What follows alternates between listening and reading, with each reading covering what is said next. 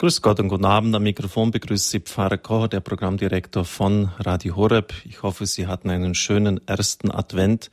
Bei uns im Balderschwang ist alles anders als in den früheren Jahren. 16 Jahre bin ich jetzt der Pfarrer der höchstgelegenen Gemeinde in Deutschland. Spätestens im Oktober ist bei uns in der angeblich schneesicheren Gemeinde der Schnee immer gekommen und jetzt haben wir einen Tag schöner als der andere. Ein azurblauer Himmel wölbt sich bei uns und kein Nebel und kein Wölkchen ist dazwischen. Standpunkt, das ist die Sendung am Sonntagabend, bei der wir auch Gäste eingeladen haben, bei der es durchaus auch kontrovers zugehen kann. Manchmal hauen wir da wirklich auf die Standpauke. Matthias Matusek ist heute uns aus Hamburg als Redakteur beim Spiegel zugeschaltet. Er spricht zum Thema das katholische Abenteuer, eine Provokation. Mein Geschäftsführer wir haben mittlerweile schon 37 Hauptamtliche und 800 ehrenamtliche Mitwirkende, war so begeistert von seinem Buch, übrigens ein ideales Weihnachtsgeschenk, dass er zehn Stück ordnete und gratis verteilte. Ich beginne mit drei Rückblenden. Zunächst die erste auf meine Zeit im Augsburger Priesterseminar Anfang der 80er Jahre. Ich habe dort Philosophie und Theologie studiert ein reiches Angebot von Literatur und Zeitungen stand uns Studenten zur Verfügung. Auch der Spiegel gehörte dazu. Aber er war nicht offiziell abonniert, sondern ein Student hatte den Auftrag, ihn am Kiosk zu kaufen. Allein schon diese Tatsache zeigt, dass die Beziehung von Kirche und Spiegel durchaus spannungsgeladen war. Der Regens, der Chef des Priesterseminars, wollte es offensichtlich vermeiden, dass ein katholisches Priesterseminar ganz offiziell Bezieher des Spiegels war. Der Gang in das Lager Andersdenkender war mir immer wichtiger und ein großes Anliegen. Nicht selten haben diese ein erstaunliches Gespür für Trends und Entwicklungen. Deshalb wollte ich immer wieder auch dem nachspüren und gehörte zu den regelmäßigen Lesern des Spiegels. Aber im Laufe der Zeit immer weniger. Ich war über so viel Unfairness, Hohn, Unsachlichkeit, auch teilweise Verlogenheit über die Berichterstattung zum Beispiel von Johannes Paul II. und andere kirchliche Ereignisse immer mehr enttäuscht, so dass ich ihn am Schluss immer weniger gelesen habe. Das leitet über zur zweiten Rückblende einige Jahre später. Das hat das nochmals dann vertieft. Erzbischof Stimpfe stand 28 Jahre in der schwierigen Zeit nach dem Konzil der Diözese Augsburg vor. Für mich war dieser Mann ein Vorbild, ein echter Mann Gottes. Einer seiner engsten Mitarbeiter, ein Leitender, sagte über ihn, der Mann ist sowohl progressiv wie konservativ. Man hat ihn einfach nicht richtig einsortieren können, aber nicht so der Spiegel. Gnadenlos wurde auf diesen Mann eingedroschen, mit Etiketten eher bombardiert und versehen, erzreaktionär, fundamentalistisch. Das wiederholte sich in gewisser Regelmäßigkeit. Ich hatte mit dem Erzbischof eine gute Beziehung. Wie kommen Sie dann damit klar? Wie gehen Sie damit um, dass Sie so angefeindet werden? Wie empfinden Sie das? Wie Christus an der Geiselsäule. Das hat meine Abneigung durchaus vertieft und ich habe auch gelegentlich durchaus heftige Leserbriefe in dieser Zeit geschrieben. Um die Jahrtausendwende dann ein Aufsatz von einem gewissen Matthias Matusek, auch im Spiegel, über Erzbischof Dübar. Er war wegen seiner Position zur Schwangerschaftskonfliktberatung hat auf ganz eindeutigem Kurs und hat sich auch von seinen bischöflichen Kollegen abgesetzt. Er hatte deshalb einen schweren Stand. Was ich jetzt Ihnen sage, liebe Zuhörer, habe ich nicht nochmals nachgelesen. Ich habe auch den Aufsatz von Matusek nicht mehr aus dieser Zeit. Aber allein schon die Tatsache, dass sich nach elf Jahren die Worte von ihm in mein Gedächtnis eingebrannt haben, zeigt, wie enorm ich beeindruckt von seinem Aufsatz war. Ich erinnere mich noch, dass er mit den Worten spielte. Erzbischof, Erzbistum, Erzkonservativ, egal, Hauptsache Erz. Also einfach so, da, da war ein Mann, der hat eine Sprachbegabung gehabt. Oder auch wieder ein freies Zitat, also insofern legen Sie es nicht auf die Goldwaage. Erzbischof Düba war immer bei seinen Spaziergängen, bei den Tagungen der Bischofskonferenz allein unterwegs. Man hat ihn gemieden. Dann schrieb Matusek, Klassenkeile hat er bekommen. Es war auffallend und für mich geradezu nicht fassbar, dass jemand vom Spiegel so positiv über Erzbischof Düber berichtet hat, wo innerkirchlich der Mann ja ja, höchster Polemik ausgesetzt war. Ich erinnere mich noch, ein Düber, das ist der geringstmögliche Abstand zwischen zwei Fettnäpfchen, so hat man das damals auch innerkirchlich formuliert. Was ist hier passiert? dass der Spiegel jetzt plötzlich in Form von Herrn Matusek so positiv über einen Mann der Kirche berichtet. Und das hat sich dann fortgesetzt. Und ab diesem Zeitpunkt habe ich die Aufsätze regelrecht gesammelt. Besonders dann im Jahr, als Johannes Paul II. 2005 gestorben ist und Benedikt zum Papst gewählt wurde. Matusek schrieb damals über Johannes Paul II., was ihn beeindruckt an ihm, sein weltumspannender Humanismus, sein soziales Kämpfertum, seine pazifistische Unbeirrbarkeit, seine religiöse Tiefe, sein Humor, sein Mystizismus, das Beharren auf Kirchengeboten, seine ökumenische Glut und in diesem stetig verblödenden Zirkus der ständigen Quoten und politischen Beliebtheitsumfragen und hedonistischen Anpassungen immer öfter Nein gesagt zu haben. Nicht mit uns, Freunde, so nicht. Er hat an den inneren Menschen appelliert. Die Millionen auf dem Weg nach Rom und rund um den Erdball haben ihn verstanden. Die Sabine Christiansen Show, in der auch auf seinen Tod eingegangen worden ist, eher nicht. Und dann die Kür von Ratzinger. Da hat Matusek geschrieben, bei uns wird der Glaube in der Öffentlichkeit am lautesten von denen diskutiert, die ihm längst den Rücken gekehrt hatten. All diese Talkshow-Moderatoren möchten die unzeitgemäße Trutzburg aus Glaubenstiefe, Kultur und Traditionen, die sie da verlassen haben, möglichst weit trivialisiert und modernisiert sehen. So weit, dass ihnen die untergründig verspürte Melancholie darüber vergeht, dass sie ihr nicht mehr angehören. Sie wollen unsere Kirche so trivial wie den Supermarkt an der Ecke, in den jeder latschen kann, so trivial wie sie selbst sind. Deshalb reden sie, wenn sie vom Glauben reden, am liebsten von Priesterinnen, Kondomen, Kommunion für alle. Sie möchten nicht über die zehn Gebote reden, den sonntäglichen Kirchgang, die Sünde und die Beichte, den Rosenkranz und wenn, dann nur mit anzüglichem Spott. Sie möchten das Angebot, das sie ausschlagen, gerne ohne jeden Wert. Das im Spiegel. Ich verstehe die Welt nicht mehr.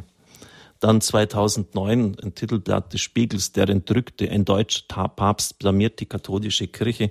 Also da ist durchaus Stoff drin, da ist wirklich was geboten. Ein Redakteur, der offensichtlich als weißer Rabe gegen den Strom schwimmt. Das ist natürlich jetzt hochinteressant und ich freue mich deshalb auch, dass wir ihn auf Sendung haben. Er ist intellektuell. Er kennt sich in unserer katholischen Kirche aus. Er hat eine enorme Sprachbegabung. Ich bin jetzt 15 Jahre im Job. Ich weiß, wovon ich spreche, wie ich sie so in dieser Weise selten bei jemandem angetroffen habe. Und er hat das selbstherrliche Gebaren manchen selbsternannter Kirchenkritiker wie Hans Küng gründlich satt. Ohne unter die Gürtellinie zu schlagen, ist er in der Lage, mit scharfer Zunge und spitzer Feder Stellung zu nehmen. Und ich habe irgendwie den Eindruck, dass er immer entschiedener das getan hat in den letzten Jahren. Herr Matusek, herzlich willkommen. Schön, dass Sie uns verbunden sind und zugeschaltet sind. Ja, schönen guten Abend, Herr Pfarrer. Herr Matusek, bevor ich jetzt zu Ihrer Vita noch etwas sage, stimmt das, dass Sie in den letzten Jahren immer entschiedener so Position bezogen haben und sich geoutet haben? Naja, ich habe ähm, nie einen Hehl daraus gemacht, dass ich katholisch bin. Ich habe auch früher immer, in meinem jüngsten Buch sind auch einige Belege dafür, früher immer sehr interessiert auf, auf Frömmigkeitsartisten, auf Glaubende, auf Leute auf der Kippe geschaut, äh, Leute, die auf der Suche sind oder waren ähm, und ja, möglichst äh, auch Leute haben mich interessiert, die sich so allein gegen den Strom gestemmt haben, wie der, wie der Düber, äh, mhm. der sich damals ja auch gegen den, wirklich den zeitgenössischen, den Zeitgeistkatholizismus äh, äh, gesperrt hat. Der aber interessanterweise, ich habe den Artikel die Axt Gottes genannt, mhm. eine Anspielung auf Bonifatius Fulda, der die Axt an die Germanenbuche äh, gelegt hat. Ähm, der ja, der Düber war ähm, wegen seiner Widerborstigkeit und wegen seiner Sperrigkeit und Gradlinigkeit ein besonders begehrter Gast in den Talkshows. Mhm. Also die Öffentlichkeit weiß durchaus und auch der Medienbetrieb weiß bisweilen durchaus äh, jemanden zu schätzen, der Kante zeigt und der seine Meinung sagt und zu ihr steht. Radio Horeb gilt jetzt in Insiderkreisen, weil wir das Gebet in den Mittelpunkt stellen. Wir haben Rosenkranz Stundengebet der Kirche, die Heilige Messe sowieso, als ein frommer Sender. Und manche Referenten, die bei uns öfters zu Gast sind, das sind ja durchaus auch Koryphäen auf ihrem Gebiet, die sagen mir, wissen Sie, Herr Pfarrer Koch, das ist eigentlich gar nicht immer so angenehm. Ich kann mir jetzt eigentlich immer weniger leisten denn die wissen, dass ich bei einem frommen Sender mitwirke und dann sagen meine Freunde, meine Kollegen am Arbeitsplatz, wer auch immer, das darfst du eigentlich nicht. Herr Matusek, haben Sie nicht auch so ein ähnliches Problem, dass die Ihre Kollegen zwar vielleicht dort drauf lossündigen, möchte ich nicht unterstellen, aber einfach mal so. Und dann sagen, ja, lieber Matthias Matusek, wenn Sie da mal anständig fluchen, das dürfen Sie doch eigentlich gar nicht. Ja, also ich will nicht sagen, dass ich weniger Sünder, sündige äh, äh, als andere. Wir sind alle Sünder und alle klein vor Gott. Und ja, ich habe in dem Buch einen großen Aufsatz über das merkwürdige Phänomen, ein Essay über das merkwürdige Phänomen äh, geschrieben, ähm, das ich mit dem Verschwinden der Sünde bezeichnet habe. Also ein ganz eigenartiger Zustand. Wir sprechen immer weniger von Sünde. Wenn überhaupt, dann bedeutet Sünde bei uns den Verstoß gegen die Diätgewohnheiten. Also ich habe gesündigt, ich habe Schokolade gegessen, aber Sünde als Entfernung, als metaphysisches Gepäck, als Entfernung von Gott kommt in unserer merkwürdig schuldfreien Gesellschaft eigentlich nicht mehr vor. Wenn wir Schuldgefühle entwickeln, dann ist das was für den Therapeuten, äh, die, die wegzumachen. Ähm, Schuldgefühl ist äh, sozusagen eine neurotische Störung.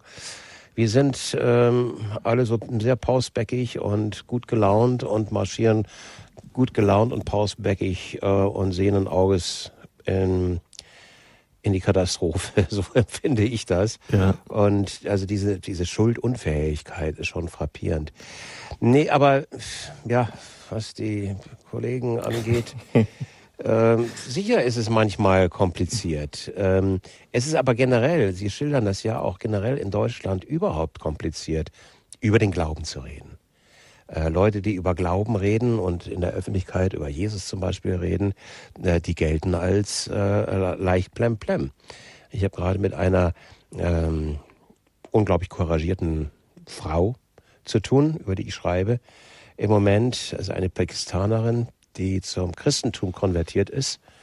Die heißt Sabatina James. James ja. ähm, und äh, die wundert sich besonders darüber, dass die hm, deutschen Christen so wenig fröhlich sind und so wenig und so, so kleinlaut, wenn es um den Glauben geht, ähm, dass sie, wenn ihr über ihr, sie über den Glauben reden, äh, irgendwie nur noch witzeln können oder, oder das in, in Ironie verpacken können. Keiner sagt geradlinig, ich freue mich, ich habe Jesus gefunden, ich freue mich, ich bin, habe ein erfülltes Leben und ich freue mich, dass Jesus bei mir ist. Ähm, und das ist die Sprache von Sabatina. Ich merke selber, dass wenn ich das versuche, ich bin da nicht routiniert. Ich, mir geht sowas nicht sehr leicht über die Lippen. Ist eigentlich schade. Ja. Ähm, also bei uns ist sicher, ne, wenn ich heute in der Messe bin, dann ist das Gebet, das stille Gebet oder das gemeinsame Gebet, aber so ein ganz äh, natürlicher Ausdruck der Freude über den Glauben, das ist uns Deutschen doch ziemlich fremd. Ja, wir sind eine miese Petrige Kirche geworden, haben Sie geschrieben. Missmutige. Missmutige, ne? ja, mm, genau. Und äh, die mm. Glaubensfreude abgeht. Ja, das ist schade. Das ist, ähm, weil wir haben doch die frohe Botschaft. Ja. Ich meine, das sollte man doch merken, ja, dass, dass die Botschaft froh ist. Sie hatten das Privileg, Herr Matusek, den Papst öfters jetzt auch aus der Nähe erleben zu dürfen. Sie sind mit eben geflogen zum Weltjugendtag. In Spiegel wird der Papst, gleich als er auf den Stuhl Petri kam, mit drei Etiketten versehen, drei so Charakterisierungen, die nicht unbedingt alle falsch sind. Scheu, streng, intellektuell. Mhm, mh. Sie haben jetzt ihn selber erlebt. Wie würden Sie ihn charakterisieren? Ähm, scheu in, im, im äh, das ist völlig richtig, äh, in einer so liebenswürdigen, fast unbeholfenen, ähm, frischen Art. Also er ist äh, keiner, der eine, der eine Pose sich äh, zugelegt hat, sondern der einem im persönlichen Gespräch mit einem Lächeln und mit einer, mit einem aufrichtigen Interesse und einer Neugier äh, begegnet und da ist nichts vorbereitet. Das, da fand ich, das fand ich sehr schon. Hat überhaupt nichts Zeremonielles mhm. im äh, persönlichen Umgang. Wenn er auf dem Altar ist und wenn er auf äh, der großen Bühne agiert, dann ist er fast äh, nichts als Zeremonie. Dann zeigt er vor, was die äh, 2000-jährige äh, Kultur- und Liturgiegeschichte der Kirche so drauf hat. Ähm, da sitzt er da oben manchmal wie ein Weihnachtsbaum, ja, und alles funkelt und, und glänzt und ist, und aber, ähm, und dann wieder äh, so dieser merkwürdige Bruch, wenn er dann spricht, na, ist das von einer derartigen Gedankentiefe und Überlegtheit und einer, einer symbolischen Wachheit, äh, das ist dann schon enorm. Also, ähm, wenn er, tja, wenn er hier in Deutschland da hat er erstmal die, diese enorme Rede im Bundestag gehalten, mhm. ähm, hat die Abgeordneten gezwungen, sich wirklich nach oben zu strecken äh, und auch intellektuell nach oben zu strecken. Ähm, also er hat sie leicht überfordert, aber gut überfordert.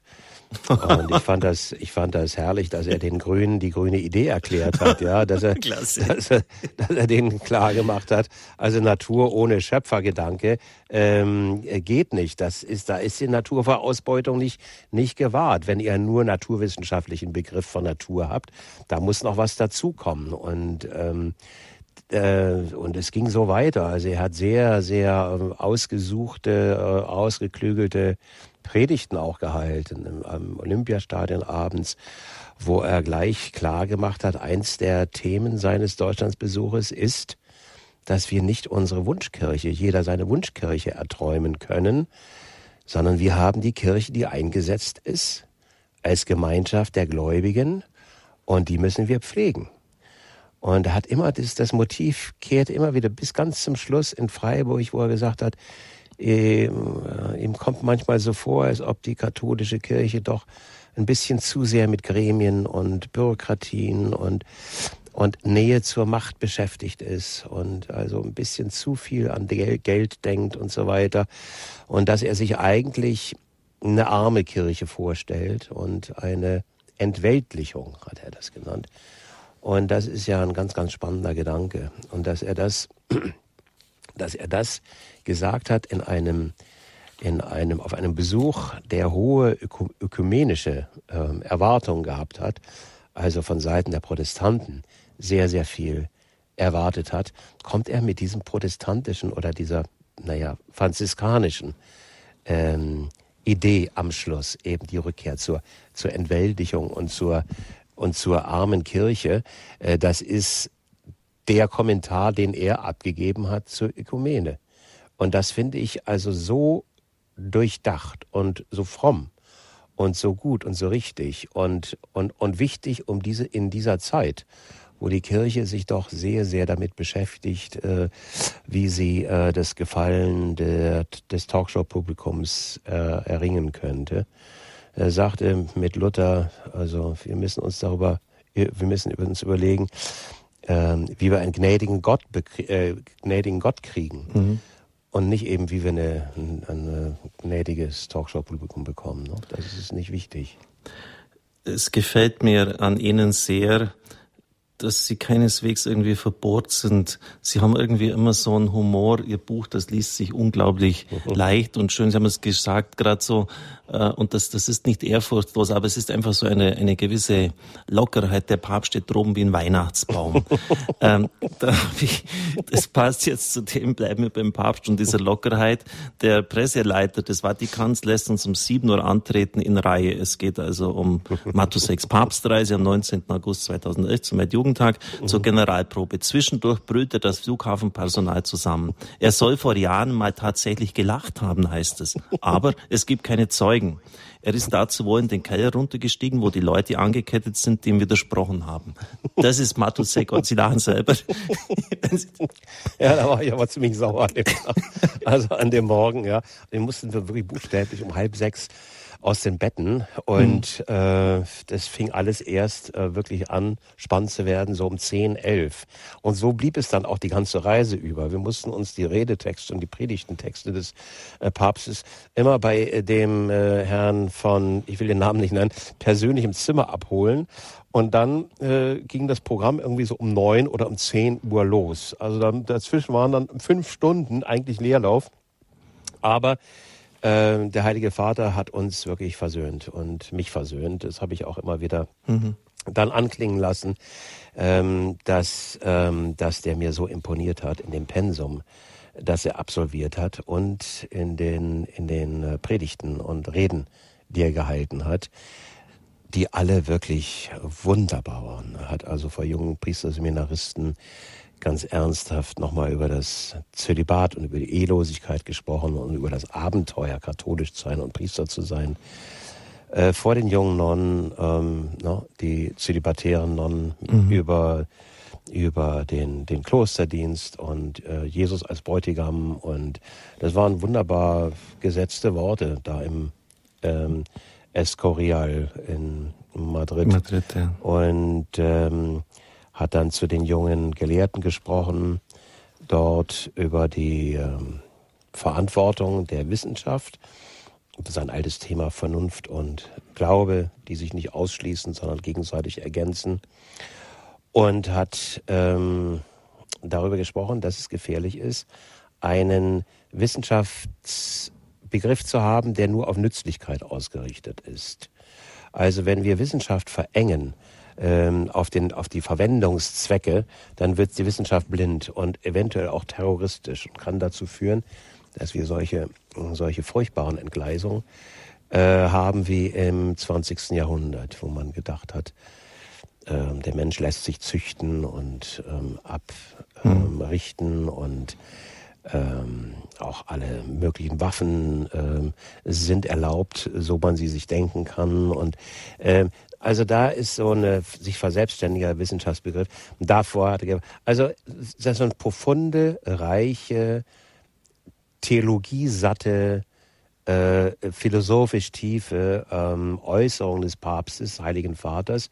Und ich hatte den Eindruck, ich meine, der ist 84, der Mann. Ähm, ich hatte den Eindruck, er ist dabei jetzt wirklich fast testamentarisch nochmal lauter große letzte Worte zu setzen und letzte Gesten zu machen.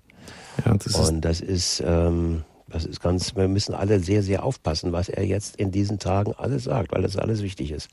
Vielleicht so wie bei Hannes Paul II., der auch eigentlich in den letzten Jahren, je kränker er wurde, immer mehr zu größter Form aufgelaufen ist.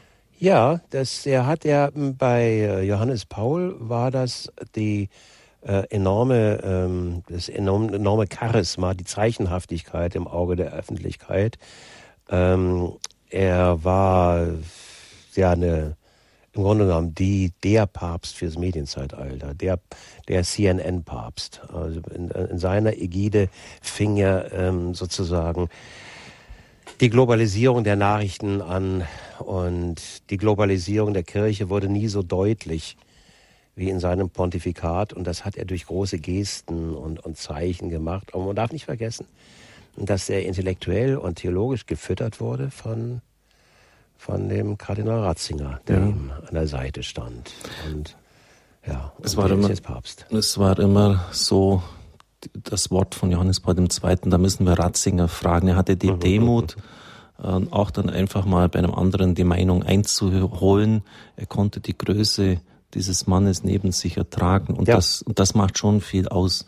Herr Matus, sehr gerne letzte Frage. Ich könnte mit Ihnen, das merke ich schon, den Abend locker in dieser Gesprächsform bestreiten, aber Sie sollen ja auch dann länger zu Wort kommen. Was hat Sie jetzt denn bewogen, ähm, eine Provokation zu Papier zu bringen, das katholische Abenteuer, so der Titel Ihres Buches, hat es einen bestimmten Anlass gegeben, dass Sie es jetzt geschrieben haben? Ja, ähm, äh, zunächst mal war es ein ähm, fast sportiver Reflex.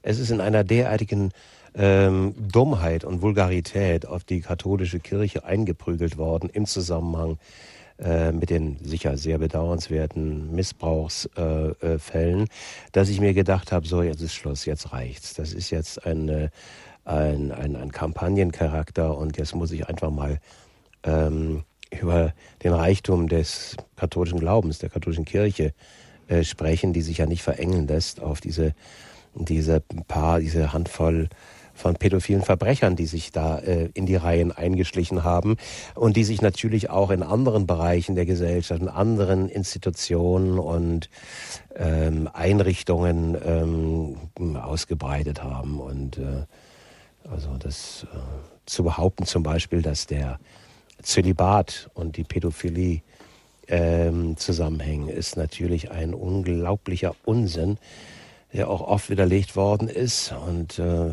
wenn man sich überlegt, dass 99 Prozent der Fälle eben außerhalb der katholischen Kirche passieren und davon die meisten in den Familien. Und die Familie ist dann keine zölibatäre Einrichtung. Äh, so, äh, da sieht man also schon, wie, wie dumm da argumentiert wurde, oft. Und ich war in diversen Talkshows. Und da dachte ich mir, so jetzt reicht's. Und jetzt muss ich einfach mal dieses Buch vorlegen und muss auch mir selber mal Rechenschaft ähm, ablegen. Was ist denn eigentlich mein Glaube und ähm, wie, wo stehe ich damit und ähm, wie bewege ich mich damit durch die Welt? Und da ich ein streitbarer oder ja, wenn es sein muss, streitbarer und äh, streitlustiger Journalist auch bin, ähm, hat mir das Buch natürlich auch in seinen polemischen Teilen gefallen. Mhm. Dass ich mir gedacht habe, so jetzt haben wir so viel eingesteckt, jetzt können wir so vorsichtig auch mal ein bisschen, bisschen austeilen, ja. Aber alles in Maßen. Also so wie Don Camillo, ja, der dann vor dem, vor dem Herrn steht und dürfen nicht mal bitte den einen oder anderen vermöbeln. Ähm, also das war so ein, ja, das war ein, es gibt ja sehr, sehr stille Kapitel in diesem Buch, mhm. äh, aber es gibt auch laute und kampflustige äh, Kapitel. Und, und, äh, und da freuen wir uns jetzt, Herr Matusek, wenn Sie uns einfach, ich gebe Ihnen jetzt das Mikrofon, ein bisschen was rüberbringen aus okay. Ihrer Sicht der Kirche, dürfen auch ruhig provozieren. Wir freuen uh uns. Und okay. dann anschließend haben Sie, liebe Zuhörer, die Möglichkeit, mit Herrn Matusek ungefähr gut eine halbe Stunde ab 9 Uhr ins Gespräch zu kommen. Okay. Herr Matusek, bitte. Gut, schönen Dank, Herr Pfarrer. Ja, die äh, katholische, die Provokation fängt an mit einem, mit einem Gedicht oder drei Zeilen eines Gedichtes von Les Murray. Les Murray ist ein australischer Cowboy-Dichter, ein, einer, der irgendwie in der Einöde lebt, eine Farm hat nördlich von Sydney. Und der hat ein Gedicht geschrieben, das heißt Die letzte Begrüßung. Und daraus stelle ich drei Zeilen voran, nämlich die. Snobs bringen uns von der Religion ab, heutzutage, wenn es ihnen gelingt. Ich scheiß auf sie und wünsch dir Gott. Dies ist das Buch eines Journalisten über Gott und die Welt. Es ist auch das Buch eines religiösen Journalisten. Ich weiß, das kann peinlich werden, uns scheinen die Worte auszugehen, wenn wir über religiöse Erfahrungen reden, die bisweilen außergewöhnlich sind und bisweilen so schlicht wie die späten Songs von Johnny Cash. Wie schreibt man über das religiöse Ergriffensein? Bei uns verfällt man da leicht der Esoterik oder dem Jargon der Ratgeberbücher. Seltener ist der Gonzo-Stil, die Polemik, die katholische Provokation, die Achterbahnfahrt der Gefühle, der Wechsel aus Standpauken und Stoßseufzern. Dabei ist es doch so, dass Religion und Journalismus genau das gemeinsam haben. Jeder Leitartikel ist eine Standpauke, die gehalten wird aus der Anmaßung eines richtigen Lebens ins Falsche hinein. Und dann die Stoßseufzer, die den Unbelehrbaren hinterhergeschickt werden oder dem Schicksal oder dem eigenen Leben. Was ist Religion anders als ein Wechsel aus Standpauke und Stoßseufzer, aus Predigt und Verzagtheit, aus Gesetz und Gebet. Karl Marx hat die Religion den Seufzer der bedrängten Kreatur genannt und den Geist in einer geistlosen Zeit. Es ist meine tiefste Überzeugung, dass er recht hat, übrigens auch gegen sich selber, denn er hielt sich für einen abgeklärten Rechner. In Wirklichkeit war er ein Romantiker, der auf geschichtliche Erlösung setzte, ein Hegelianer, ein Paradiesbaumeister, wie viele Intellektuelle und Schwärmer, die sich mitunter zu Menschenverächtern und Lagerbaumeistern abrichten, solange das Projekt groß genug war, an dem sie mitwirken sollten. Aber schon schweife ich ab. Ich versuche ein Lebensthema einzukreisen in biografischen Erinnerungen, Polemiken, Essays, Reportagen. Mich haben schon immer Menschen interessiert, die sich in eine andere Sphäre spannen, die mit einem Bein in der Luft leben, die Träumer, Romantiker, Dichter, Lebensdeppen, heiligen Idioten, ungelenken Stümper, Randmenschen, Größenwahnsinnigen, Kleinmütigen, Gottesvergifteten. Davon handeln die Reportagen in diesem Band. Das sind ihre Helden, die Paulus so benennt. Was töricht ist vor der Welt, das hat Gott erwählt. Das Buch liegt in der Logik meiner Vorgängerbücher, in denen es um Auflösung von Bindungen ging. Und wie in den Vorgängerbüchern greife ich zurück in meine Kindheit und versuche mir zu erklären, wie ich wurde, wer ich bin und warum ich glaube, was ich glaube. Nach der vaterlosen Gesellschaft und den Deutschen, also das katholische Abenteuer. Nach Familie und Religion nun der Glaube. Warum Glaube? Weil mich die Bekenntnisarmut unseres Betriebs anödet. Diese Dauerironie, in der jeder Standpunkt zur Tänzelei wird und jeder Gläubige zur Lachnummer, der aus der Zeit gefallen ist. Wofür ich stehe, hierfür. Wir schwimmen in einem Ozean aus Relativierungen. Sinn macht ein solches Buch also nur, wenn es mit einem Bekenntnis verbunden ist. Mir imponiert Rousseaus Haltung, der sagte, ich werde meine Religion bekennen, weil ich eine habe. Und ich werde sie öffentlich bekennen, weil ich das Herz dazu habe. Zur Polemik, es geht nicht ohne. Es gibt kein größeres Reizthema als Religion in diesen Tagen. Das Beten haben wir verlernt, aber nicht das Streiten. Denn Religion ist das, was uns bleibt und blieb in Resten, nachdem die Ideologien abgewirtschaftet haben und der Konsumismus keine Metaphysik hervorbringen kann.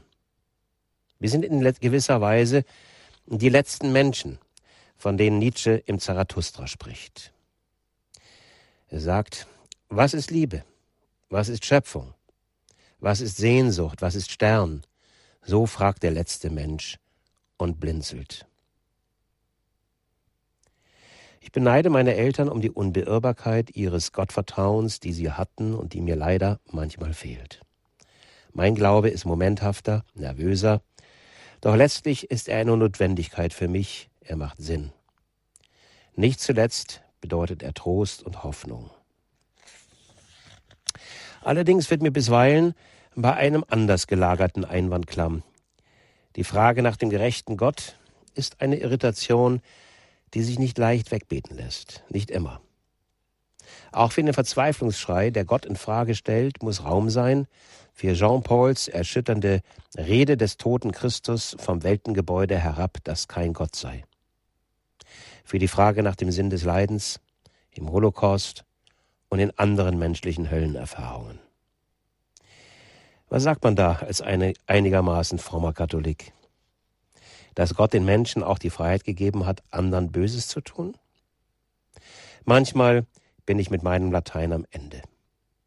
Dann sage ich, wie Feline es zu tun pflegte, Adesso fai tu, mach du weiter. Es folgt dann ähm, ein Essay, Titel-Essay über die sogenannten sieben Todsünden, die Wurzelsünden, die ähm, Papst Gregor der Erste katalogisiert hat, kann man sagen, als Tugendregel für die Mönche, für die Klöster, als Verhaltensform oder Charakter, ähm, Charakterverfehlungen, die zu vermeiden sind, damit das Klosterleben ähm, funktioniert. Und wenn man die sich genau anschaut, sind das äußerst kluge, äußerst kluge ähm, Definitionen, wenn wir uns anschauen, dass zum Beispiel eine der Todsünden ist die Gier. Und wir erleben, dass die Gier an den Finanzmärkten äh, die Erde oder die Welt jetzt fast an den Rand des Abgrunds getrieben hätte. Oder eine andere Todsünde, der Zorn hat die, wirklich die, der, gerade der religiöse Zorn, der Terrorismus hat die Welt die letzten, die letzte Dekade, kann man sagen, oder noch länger wirklich äh, bestimmt und auch katastrophal zugerichtet. Und das hatte ich vorhin schon angedeutet. Das Erstaunliche ist tatsächlich, dass wir in so einer schuldlosen und in einer einer äh, sündenlosen ähm, äh, Weltsicht leben, Zeit leben. Ähm, und daran schließt sich an das katholische Abenteuer. Ich bin katholisch und das ist auch gut so. Ich habe mir die Sache nicht ausgesucht, sie ist mir in mein Gemüt gelegt von Kindheit an, so sehr, dass sie mir vorkommt wie angeboren, eine Veranlagung. Vielleicht ist sie das auch tief in mir verwurzelt. Für dieses Bekenntnis den gleichen Beifall zu kassieren wie, sagen wir, Berlins Partybürgermeister Klaus Wowereit, auch bekannt als der Wowi, für das seiner sexuellen Orientierung erwarte ich gar nicht. Aber ich will auch keine Wahlen gewinnen. Katholizismus, ganz besonders in diesen Tagen, ist nicht mehrheitsfähig. Er ist nicht in Partylaune. Er ist im Verteidigungsmodus. Begeben wir Katholiken uns auf den Marktplatz, müssen wir zickzack rennen, denn es wird aus allen Rohren gefeuert. Doch natürlich bleibe ich katholisch, geht gar nicht anders, jetzt erst recht. Die bequemere der christlichen Konfession ist derzeit eindeutig die protestantische. Ihre Bekenntnisse tropfen ins gesellschaftliche Gewebe in homöopathischen und jederzeit gut verträglichen Verdünnungen. Ihre Pastoren sind wie alle, sie lassen sich scheiden, sie leben in schwulen Lebensgemeinschaften, sie fahren ab und zu betrunken Auto, Nichts, was irgendeinen groß aufregen würde. Im Gegenteil. Sie werden geliebt dafür, dass sie sind wie alle. Ach was? Sie werden wegen ihrer allzu menschlichen Schwächen sogar für Preise vorgeschlagen. Man kann sich in ihnen wiedererkennen. Sie holen die Menschen da ab, wo sie sind, wie man so sagt.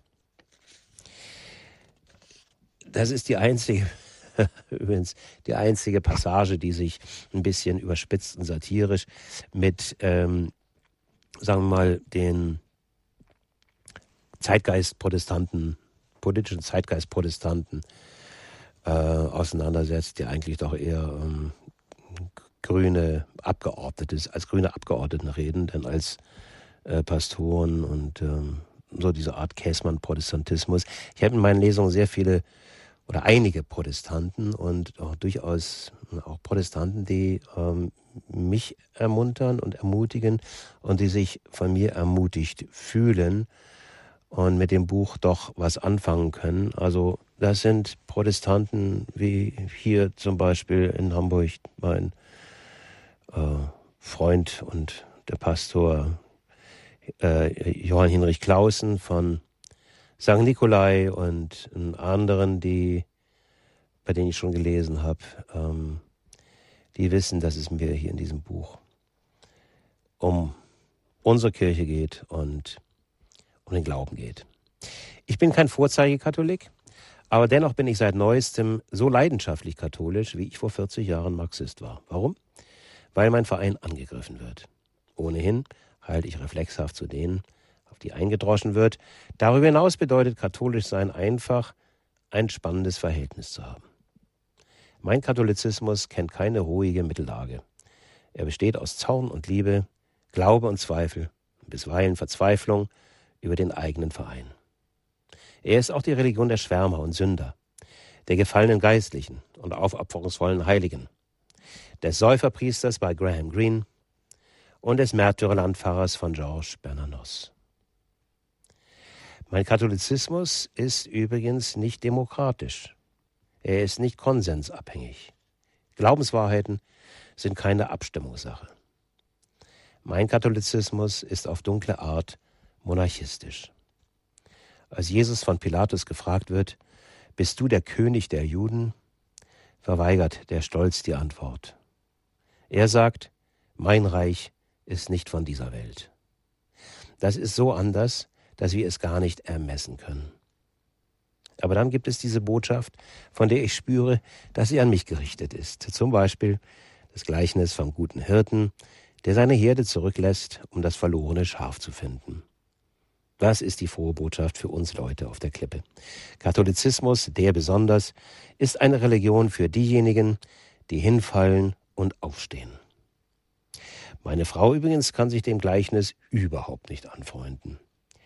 Was ist mit den übrigen 99 Schafen? Die lässt der gute Hirt einfach im Stich, nur weil ein einziges sich in die Büsche schlagen musste? Um die macht er sich keine Sorgen, sagte ich, weil sie, sich, weil sie es auch so schaffen. Gott liebt eben besonders diejenigen, die sich verirrt haben. Und die anderen, die sich an die Vorschriften, an den geraden Weg halten, sind die nichts wert. Aber die hat er doch sicher. Es kommt ihm auf das schwarze Schaf an. Kein Wunder, dass du die Geschichte magst, sagte sie. Ich habe das katholische Abenteuer in nahezu allen Erdteilen erfahren, über Priester und Gemeinden, die sich mutig dem Elend und den Gangstern in den brasilianischen Favelas entgegenstellen, über Franziskanerbrüder in New York, die den Armen zu essen geben, über Ordensleute in Thailand, die mit Reisbauern und Kellnern den Weihnachtsgottesdienst mit Krippenspiel feiern, über singende Nonnen in Goa an Maria Himmelfahrt. Lauter Menschen wie weiße Elefanten. Sie sprechen von Gott. Sie sind skandalöserweise nicht von Eigennutz getrieben, sondern von der Liebe zu den Menschen und von der Mission, die frohe Botschaft weiterzugeben. Und sie werden im öffentlichen Gerede behandelt wie Idioten oder Verbrecher. Zumindest bei uns. Christopher Hitchens schrieb über Mutter Teresa ein Buch mit dem gehässigen Titel Die Missionarstellung. Das ist so in etwa das Schwachsinnskichern, mit dem Nächstenliebe und Frömmigkeit heutzutage zu rechnen haben. Katholische Priester. Heutzutage beginnt das Spaßpublikum zu hyperventilieren, wenn es in einer Talkshow einen schwarzen Talar sieht und einen Mann, der zölibatär lebt. Die Debattenbeiträge zum Thema katholische Kirche sind eine geradezu beleidigende Unterforderung der Intelligenz, denn sie kreisen um die immer gleichen Reizthemen Zölibat, Papst, Priester. Gleich drei Verstörungen, nämlich kein Sex, keine Demokratie, keine Gleichberechtigung. Völlig quer der Haufen. Die größte Kirchenfeindlichkeit scheint äh, bisweilen aus den eigenen Reihen zu kommen. Da zählt dann nur noch die Eitelkeit diverser publizistischer Gegenpäpste, wie eben Heiner Geißler. Nur eine Revolution könne die Kirche retten, heißt es in einer Pressevorschau zu seinem neuen Buch Immer dieser Jesus. Jesus wäre längst ausgetreten, meint Geißler, weil sie, die Kirche, Demokratie und frauenfeindlich sei und so weiter und so weiter und so weiter. Allerdings, das erzählte Geißler mir vor einer Maischberger Sendung zwischen zwei Mettwursthäppchen, habe er das Projekt zunächst verschoben, um ein anderes vorzuziehen, ein Buch über seine Rolle als Stuttgart 21 Schlichter. Man muss Prioritäten setzen. Erst er selber also, dann Jesus, von dem er im Übrigen so genau weiß, was er tun und wie er denken würde, dass ich den starken Verdacht habe, er, Geißler, hofft nach seinem phänomenalen Schlichtererfolg nun auf einen Platz in der heiligen Dreifaltigkeit. Stünde natürlich die Frage im Raum, wer von den anderen drei Platz macht. Ja, wahrscheinlich sind die katholischen Betriebsnudeln und Vereinsmeier noch schlimmer als die Spötter von draußen. Rechtzeitig zum nächsten, zum, zum Besuch des Papstes in Deutschland haben prominente CDU-Politiker mit dem Vorschlag, verheiratete Männer, sogenannte Viri Probati, zum Priesteramt zuzulassen, eine teilweise Aufhebung des Zölibats gefordert. Aus Sorge über den zunehmenden Priestermangel. Allerdings nimmt die Zahl der Gottesdienstbesucher noch rapider ab als die der Priesteranwärter. Hier liegt das Drama, auf das mit keinem Wort eingegangen wird. Kann es sein, dass sie wegbleiben, weil den Kirchen im Reformeifer der letzten Jahrzehnte zunehmend das Geheimnis, die Liturgie, die Andacht abhanden gekommen sind? Dass einfach zu viel gewöhnliches Tageslicht auf dieser Gegenwelt liegt. Ich habe an anderer Stelle, äh, um das kurz einzuflechten, den Vorgang äh, verglichen mit dem, was mit unserer Theaterlandschaft passiert ist. Da ist ungefähr gleich zeitgleich mit dem Zweiten Vatikanum ja auch im Theater einiges los gewesen.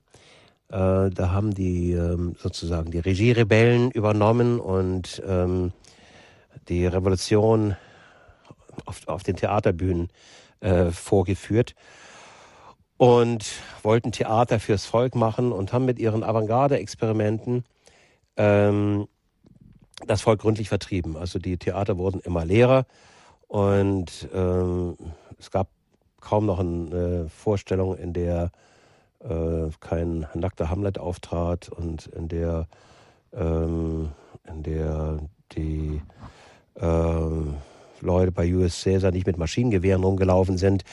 Ähm, und man hat im Laufe der Zeit einfach auch die Texte vergessen, den Kanon vergessen, äh, die Arbeit an, an dem, was gesagt wurde, vergessen. Und so ist es ein bisschen in den Kirchen auch gewesen. Man hat tüchtig entrümpelt, man hat die Hochaltäre auf den, auf den Dorfanger gestellt und sie zersägt und hat diese Granitblöcke abgeschmissen und hat ähm, hat ähm, Bilder rausgeräumt und Kinderzeichnungen aufgehängt. Und ähm, ich glaube, dass ähm, da eben auch die Liturgie gelitten hat und die Andacht und der Sinn der Messe als Anbetung ist ja nicht die, der soziale Event, den wir besuchen, wenn wir eine Messe besuchen, sondern dass wir uns alle zusammen hinknien und Gott anbeten. Und, ähm, und das ist ähm, auch eine Fehlentwicklung meiner Ansicht nach, die so allmählich und behutsam und, und vorsichtig auch von diesem Papst wieder zurückgedreht wird, ähm, der zum Beispiel mit der Freigabe des alten Ritus klar macht, dass wir in einer Kontinuität, kirchengeschichtlichen und theologischen Kontinuität stehen und dass der zweite, das zweite Vatikanum kein Bruch mit der Kirchengeschichte gewesen ist, sondern eine Wort, eine Fortführung, eine Weiterführung. Ähm, also er spricht da von der Hermeneutik der Kontinuität statt der Hermeneutik ähm, des Bruches. Ähm, und unter den, naja, Forderungen der Reformer steht ganz weit oben die Abschaffung des Zölibats, weil das ja zeitgemäß ist, ähm, fordern das mittlerweile auch, glaube drei Viertel aller deutschen Katholiken Umfrage, Umfragen zufolge. Deshalb habe ich hier einige Sätze ähm, zum Zölibat auch aufgeschrieben. Nehmen wir nur den Zölibat, der den katholischen Priester am augenfälligsten von seinem protestantischen Kollegen unterscheidet. Man wendet gegen ihn ein, dass ein katholischer Priester zum Beispiel Eheleuten keinen Rat geben könne, weil ihm die Erfahrung fehle. Kann es denn, frage ich mich, der geschiedene evangelische Pfarrer denn besser? Die Scheidungsrate in evangelischen Pfarrhäusern ist hoch. Gibt es bei denen dann nicht viel eher das Glaubwürdigkeitsproblem, wenn sie zur Eheschließung die Formel sprechen, was Gott zusammengefügt hat, soll der Mensch nicht lösen? Der Zölibat ist offenbar eine Provokation. Warum, frage ich mich. Merkwürdigerweise respektieren wir Mahatma Gandhi, der ein dem Zölibat entsprechendes Gelübde abgegeben hat. Über alle Maßen. Ebenso den ehelosen Dalai Lama. Aber den katholischen Priester will das Saalpublikum unserer Partydemokratie immer wieder mit rhythmischem Klatschen zur regelmäßigen Triebabfuhr ermuntern, weil alles andere unnatürlich sei? Wie eigenartig, denn gleichzeitig beklagt der Stern in einer Titelgeschichte, dass in deutschen Betten nichts mehr los sei. Der Zölibat ist offenbar im ermüdeten Ehealltag angekommen. Vielleicht, weil ihm unter dem durchsexualisierten Dauerbeschuss ganz einfach die Lust vergangen ist. Aber noch einmal. Da ignorieren hochgesinnte Einzelne nicht nur Karrieren und Wohlstand, sondern auch die geschlechtliche Vereinigung in zeichenhafter Enthaltsamkeit mit Verweis auf eine andere Welt und wir können es nicht dulden? Hat denn nicht jede Religion ihre spirituellen Höchstleistungssportler? Wir sollten um unserer Kirche willen der auch in ihrem antimodernen Mysterium besteht, diese Frömmigkeitsartisten und Entsagungskünstler stützen, wo es nur geht, statt ihnen ständig die Ohren voll zu blöken damit, was sie alles verpassen. Die geistliche Anstrengung und Askese, die uns unsere Priester vorleben, wird nicht mit Goldmedaillen oder Schlagzeilen belohnt, obwohl sie doch um einiges bedeutsamer sind für unser Heil als eine neue Rekordzeit im 800-Meter-Lauf. Wir sollten ihnen wenigstens mit unserem Respekt danken, weil sie uns allen mitten im Alltag eine Ahnung geben, dass es im Leben um mehr gehen kann, als darum, seine Bedürfnisse, und zwar subito, zu befriedigen. Interessanterweise hat der französische Romancier Michel Houellebecq in seinem letzten wirklich fantastischen Roman Karte und Gebiet ein Hochlied auf den ehelosen Priester geschrieben. Äh, hätte das von Wellbeck äh, überhaupt nicht erwartet, der als äh, Zyniker, Zyniker, bekannt ist. In diesem Roman geht es darum, dass ein, ähm, ein Maler eine Serie von Porträts äh, von Menschen malt, mit ausgestorbenen Berufen, so nennt er das. Und einer dieser Menschen ist ein Priester. Und er beschreibt diesen Priester, das ist so eine Georges Bernanos-Figur, eine Entsagungsfigur im Großstadtdschungel, hochgebildet und arm und mit der frohen Botschaft unterwegs. Und das ist von einer derartigen, einer derartigen Respekt und einem derartigen, mit einer derartigen Liebe geschrieben, dass ich schon äh, sehr, sehr überrascht bin. Überrascht war, als ich das gelesen habe. Ähm, das waren jetzt so einige Betrachtungen zu kirchenpolitischen äh, Dingen. Und dann lese ich äh, Ihnen jetzt aus der katholischen Education Sentimentale einige Absätze vor, die beschäftigen sich mit meiner Kindheit. Ich war das Jesuskind. Ich lag in einem Korb. Ich spürte Stroh. In jenen Tagen lag ein Glanz über uns, denn Deutschland war Fußball-Weltmeister geworden.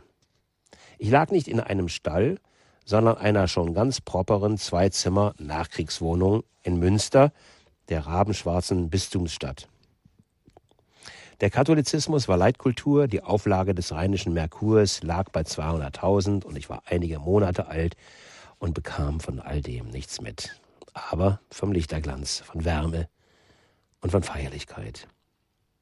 Unsere Kindheit war vom Kirchenkalender bestimmt und vom Fußball und vom Gebet.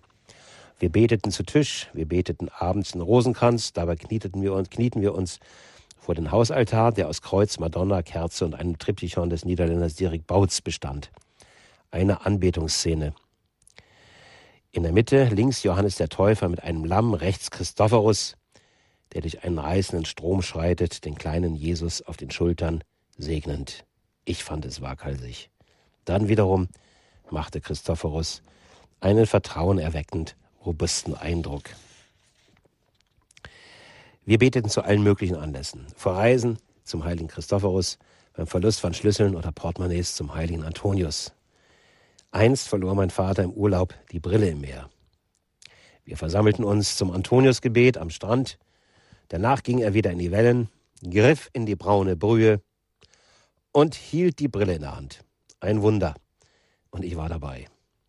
Natürlich Natürlich holten wir uns den Blasiussegen ab, der gegen Fischgräten im Hals gut war, ein äußerst spannender Segen, denn dabei wurden zwei Kerzen von dem Hals gekreuzt.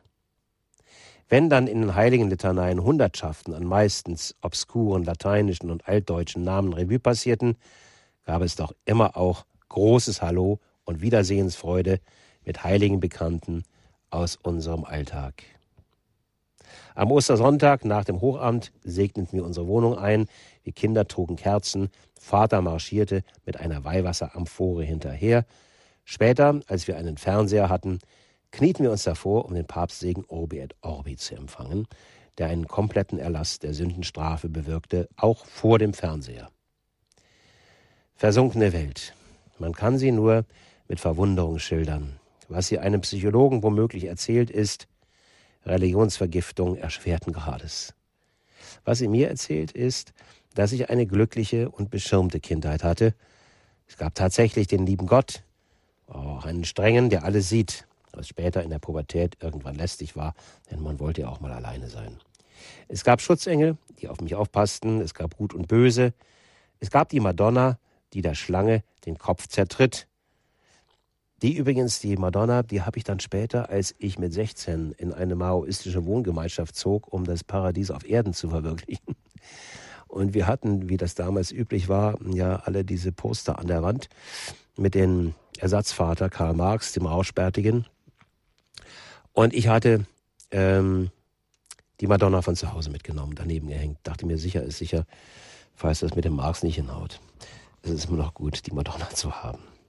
Dieser Kinderglaube hat ein Reservoir angelegt wie einen unterirdischen See. Der mochte im Laufe des Lebens teilweise verschüttet werden, doch er war stets da. Kürzlich wurde ich auf einem Seminar gefragt, ob sich mein Gottesbild im Laufe der Jahre gewandelt habe. Einer der anwesenden evangelischen Pastoren hatte das Buch Gott 9.0 in der Hand gehabt, in dem den Gottesbildern Farben und Stufen zugeordnet werden von beige über blau bis hin zu türkis, also von der Mutterbrust über den Schöpfergott mit Jesus als Gottes Sohn bis hin zu Gott als Geist oder pulsierender Prozess, wie sie es nannte, samt einem kosmischen Christus, der, Zitat, ein musterbildendes Fraktal im Universum ist. Ich musste mir und den anderen eingestehen, dass ich bei Blau, also ziemlich weit unten, hängen geblieben war. Bei meinem Kindheitsglauben. Aber ich bin in guter Gesellschaft. Es ist wohl so, wie der große katholische Philosoph Spähmann sagte, für ihn war da der Glaube der Kindheit und all das spätere Nachdenken bedeutete nur, dass dieser Glaube vertieft und befestigt wurde. Ich habe das Buch meinem Vater gewidmet und mein Vater war wirklich eine imponierende Figur. Ähm, mein Vater hatte dem äh, seiner Mutter auf dem Sterbebett versprochen, Priester zu werden. Und ähm, er hatte das auch tatsächlich vor, bis er meine Mutter kennenlernte ähm, und sich verliebte und dann mit seinem Beichtvater, einem sehr klugen Beichtvater, darüber sprach und über seinen Wunsch, Priester zu werden. Und er sagte, wissen Sie was, oder weißt du was, Josef, heirate diese Frau. Du kannst auch draußen in der Welt wirken. Du musst nicht Priester sein. Und das hat er sich beherzigt und er war ein Politiker, der tatsächlich gepredigt hat. Er war, er war hm, Bürgermeister für Familie, Gesundheit und Soziales, also äh, verantwortlich für Gedöns, ähm, würde Gerhard Schröder sagen. Aber er hat den Job wahnsinnig ernst gemeint und in den 50er oder 60er Jahren war Familie noch ein Kernressort. Ähm, das ist es ja heute nicht mehr. Heute haben wir sozusagen die Verwaltung eines Scherbenhaufens, ähm, einer, einer Katastrophenlandschaft, einer Ruinenlandschaft. Aber damals ging, war Familie doch wirklich sehr, sehr wichtig. Und mein Vater, wie gesagt, nahm seinen Beruf sehr ernst. Ich denke mit Liebe und Respekt an meinen Vater zurück. Oh ja, er war streng, bisweilen sogar jähzornig. Es gab tatsächlich auch Hiebe auf den Allerwertesten, wenn wir was angestellt hatten, und das kam bei fünf Jungen oft vor. Er kannte es nicht besser, kannte es nicht anders, wie er mir vor einiger Zeit, einige, wie er mir einige Zeit vor seinem Tod gestand. Es tat ihm auf tiefstem Herzen leid. Ich habe ihm verziehen. Auch er war nach dieser Maxime erzogen worden, Vater schon die Route nicht, sonst wird dein Kind ein Bösewicht. Heute nennt man das Misshandlung. Mein Vater, seine Jugend war die eines armen Schneiderkindes unter sieben weiteren Geschwistern in Berlin der 20er Jahre. Natürlich waren er und seine Brüder in der Pfarrjugend von St. Ansgar in der Altonaer Straße aktiv. Eine große Gemeinde mit 20.000 Gläubigen. Unter seinen Hinterlassenschaften habe ich in einer alten Aktentasche Belege aus dem Gemeindeleben gefunden, Vorträge, die er als Halbwüchsiger gehalten hat, auch Pfarrmitteilungen, Rosenkranznachmittage und liturgische Kalendernotizen. Da sind beschwörende Appelle wie der aus dem Jahre 1938, das Weihnachtsfest nicht als Marzipan- und Geschenkeorgie zu verstehen, sondern als den tatsächlich dramatischen Einbruch in die Geschichte.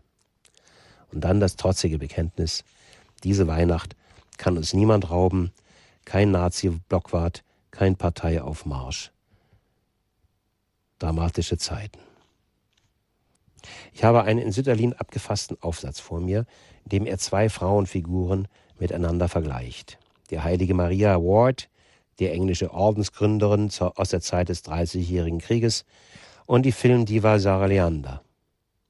Er spricht in dieser Arbeit von Menschen, denen, Zitat, das Leben mehr bedeutet als Essen, Trinken und Schlafen und mehr als Ruhmhascherei und Ehrgeizbefriedigung, denen vielmehr das Leben die Erfüllung einer Sendung vorschreibt. Er hat darin sein eigenes Lebensprogramm niedergelegt und das hat er versucht, mit wechselndem Erfolg an seine Söhne weiterzutragen. So, das, damit will ich es mal bewenden lassen. Wir haben jetzt 9 Uhr. Und ich danke Ihnen, ähm, Herr Matusek, für ja. Ihre Ausführungen. Okay. Das hat mich doch auch, gerade was Sie über die Kindheit gesagt haben, bei mir war es ja eigentlich ähnlich es war ein paar Jahre später, ich bin Jahrgang 59, mhm.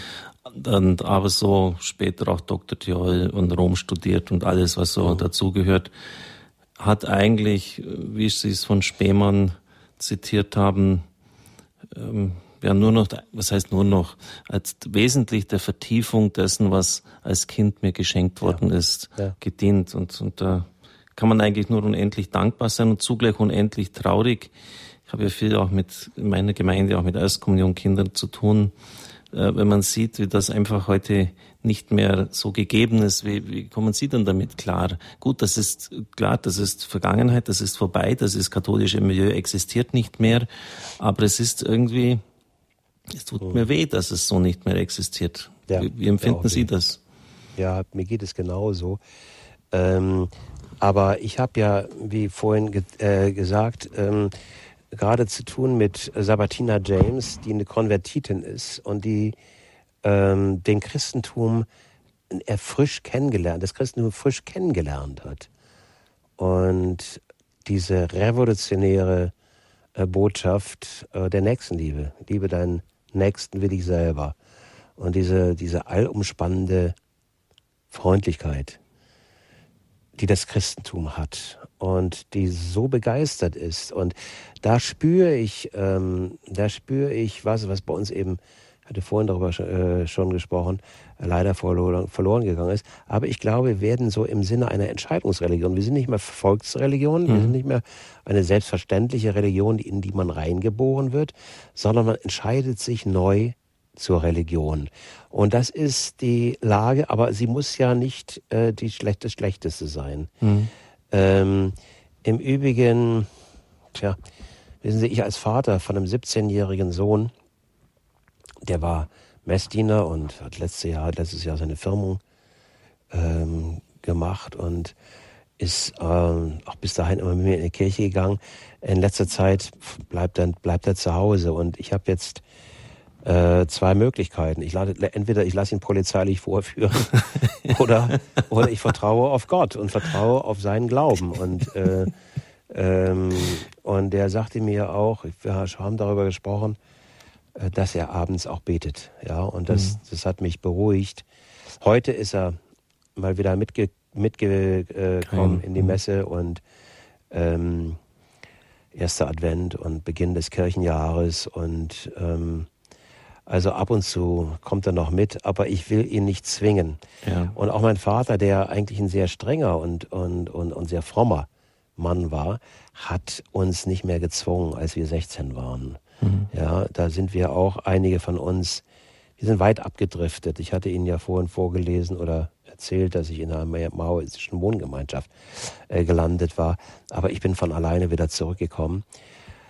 Ich hoffe, dass mein Sohn in seine Kindheit, die schon eine sehr religiöse Kindheit war, egal wo wir waren, also in Brasilien ist er die erst zur Erstkommunion gegangen und Ministrant gespielt und also ähm, ich hoffe, dass er da genug mitgekriegt hat, dass bei ihm auch ein Grundstein gelegt wurde. Ich finde das so klasse, Herr Matusek, dass Sie jetzt so ganz persönlich werden. Das ist immer das Hauptziel meiner mhm. Sendung. Es geht mir nicht um gelehrte Vorträge. Wir haben Prof, Doktor, Doktor, Leute haben mhm. jede Menge in Credo. Äh, das ist auch wichtig, das gehört dazu. Aber ich möchte immer am liebsten den Zeugen, so den Matusek, der jetzt berichtet, ja Leute, mhm. ich bin zwar, habe mich jetzt als Katholik geoutet, aber ich habe auch die Probleme in der Erziehung und kann auch nur hoffen und beten, dass mein Sohn jetzt dem treu bleibt, was ich ihm vermittelt habe. Ja, ne? Ja, mhm. ist irgendwie ganz interessant. Ähm, wenn man so eine geistige Gleichausrichtung hat, da fühlt man sich irgendwie, ohne jetzt plump zu werden, gleich mit jemandem vertraut. So geht es mir jetzt mit, zumindest mit Ihnen, Herr Matusek. Mhm. Ähm, ich möchte sagen, mein geistlicher Vater und Freund, der kam eigens aus Pakistan zum silbernen Priestjubiläum von mir geflogen ja. ist. Und da ist eine mhm. gewisse Sympathie zu Ihnen. Sabatina mhm. James habe ich natürlich auch gelesen. Ja. Äh, ist Bischof Dr. Andrew Francis aus Pakistan, der fünf Attentate, fünf Attentate überlebt hat bisher. Und da bekommt ja. man dann Christentum mit, wie es wirklich ja. funktioniert. Absolut. Und mhm. da passieren auch genau noch die Wunder wie in der Bibel. Da werden Leute in Ketten, wenn man sie sonst nicht bändigen kann, vor den mhm. Bischof geführt, der betet über sie und er hat gesagt, die Kette, Richard, ist abgefallen. Und da, er hat die Kette heute in seinem Büro noch. Mhm. Diese Dinge gibt's und da kommen Leute, die werden gesegnet und die werden, die stehen dann wieder auf und dann passieren oh. ganz verrückte Sachen. Da kommt der Nuntius und oh. die Muslime und die Mullahs in der Stadt äh, ziehen die Papstfahne auf und sie teeren die Straßen eigens für den Nuntius und sie eine Polizeieskorte vor und hinter ihm. Das gibt's halt dann auch, wenn ein das Bischof mit den Leuten kann. Es, es wäre richtig ja. Leidenschaftlich, ja. aber das, ja, da ist einfach Feuer in der Kiste drin und die Leute, Aber die Leute wissen, warum sie glauben. Ja, und ja. und habe ich gesagt, und wie schaut's denn aus? Selbst wenn Christen eine Ausbildung haben, äh, kommen sie nicht zum Zug. Besteht dann nicht die Gefahr, dass sie dann abfallen? Hat er gesagt, Richard. In einer Gesellschaft, in der Frauen, nur weil sie nicht verschleiert gehen, Salzsäure ins Gesicht geschüttet wird. In der, in ganzen Berggegenden kaum mehr einer über 30 Jahren ist, wo irgendwann vor 20 Jahren einer den, einer den anderen erschossen hat und das Gesetz der Blutrache ausgelöst hat. In einer Gesellschaft, in der die, die Frau eingesperrt wird, bis der Mann am Abend wieder zurückkehrt, hat keiner eine Lust, den christlichen Glauben abzulegen. Im Gegenteil. Ja, ja, Sie werden jetzt noch ein paar neue Gemeinden, meine Güte, alle Leitungen schon voll. Äh, Sie werden jetzt noch ein paar neue Gemeinden einweihen. So schaut's aus. Und da kommt Freude drüber. Und dann hat er an meine Tür, steht jetzt dort, uh, always I say rejoice in the Lord. Immer sage ich dir, freue dich im Herrn. Dreiviertel Stunde hat der Feuer gegeben. Äh, Herr Matusek, ich schick's Ihnen zu. Da werden Ihnen die Ohren abfallen. Eine Dreiviertelstunde hat der Bischof Bischof vor einer, vor zwei Wochen Feuer gegeben über den Äther. Aber da fallen sie vom Glauben ab. Aber jetzt, Entschuldigung, richtig, richtig. Sie haben jetzt, Sie sind schuld, Sie haben mir den Ball ja, zugespielt. also Frau Bettnarz, Frau Matterer, ein Hörer aus Laubheim, Frau Dös aus Mainz, es geht los. Bitte fassen Sie sich kurz. Ich sehe, da werden heute, äh, wird's durchgehen. Frau Bettnarz, wir beginnen aus. Okay, ich fasse mich kurz. Hallo Matthias, hallo. Hallo Liane, grüß dich. Hallo. Gerade haben wir Facebook verbunden mit, mit allen anderen München, auch der, der Vita Wedel aus, aus Hamburg. Ähm, was, was ich sagen will als, als Ermutigung sozusagen, das sage ich als Protestantin, die gerade massiv katholisiert. Also, also ganz lieben Dank dir, ebenso auch Andreas Pittmann, Alexander Kistler. Ja. Also was ich beobachte ist, ähm, ist tatsächlich, äh, das, das habe ich dir auch schon gesagt, aber das sage ich auch gerne Kuchen Publikum, ist, dass ähm, es gibt eine sehr breite Schicht von, von Leuten, die, die interessiert sind an intellektuellen Themen, die eben nicht weltfremd äh, im positiven Sinne sind, sondern, sondern also durchaus auch entweltlicht und, und sich eben fragen, was passiert hier gerade mit unserer Welt und die sich für den Glauben interessieren. Mhm.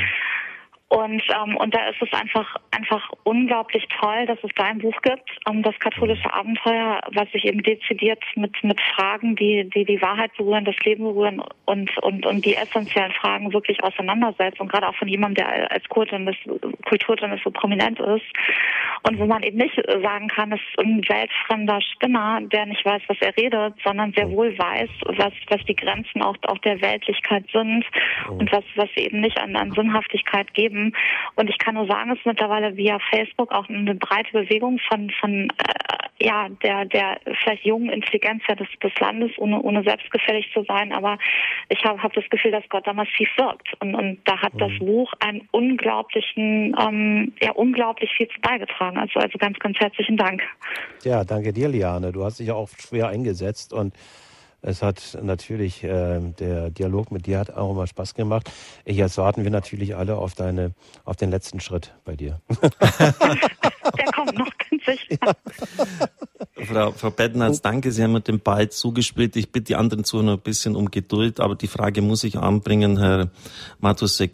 Dr. Alexander Kissler beim Fokus, Dr. Andreas Püttmann wurde jetzt soeben genannt, Peter Seewald möchte ich ergänzen, Ingo Langner könnte ich noch oh, erwähnen, oh. Äh, Matthias Matusek, Paul, Paul Bade, Bade, ja genau. Ja. Es ist erstaunlich, dass jetzt eine katholische Intelligenz, ja. ähm, die durchaus auch wortbegabt ist, in der Kirche steht. Vergessen Mosebach nicht. Ne? Mosebach, ne? ja. Mm, ich könnte mm. noch viele nennen, äh, zeichnet mm. sich für Sie da eine gewisse Trendwende ab, dass jetzt äh, doch ein Teil der Intelligenz sich viel entschiedener, klarer zur Kirche positioniert funktioniert als früher? Ich hoffe. Ich hoffe, dass es, ähm, dass das Beispiel äh, dieser Leute ermutigt und ähm, ich glaube schon, dass da eine neue Qualität in der öffentlichen Auseinandersetzung ähm, ähm, da ist. Uh, vor allen Dingen innerhalb der katholischen Kirche ist das ja ganz spannend, dass plötzlich sichtbar wird, ähm, dass die ähm, katholische Kirche in Deutschland äh, nicht verwechselt werden kann mit dem mit dem ZDK, sondern dass, ähm, dass es auch andere, auch durchaus äh, eher papstloyale äh, Katholizismus gibt in, in Deutschland. Und meine Erfahrung wirklich auf den, auf den, auf den Lesungen ist auch wirklich positiv. Ähm, die, die, merkwürdigerweise, die kritischen Stimmen kamen tatsächlich auch aus der, aus der katholischen Presse erstmal. Mhm. Aber also innerkirchlich war es, ist es offenbar als Provokation verstanden worden. Da gibt es so ganz bizarre Geschichten wie ähm, zum Beispiel kürzlich äh, jene Podiumsdiskussion, auf der ich den Papst verteidigt habe. Und neben mir saß ähm, der Chef des Kirchenfunks vom WDR und der sagte, Herr Matusek, Sie spalten.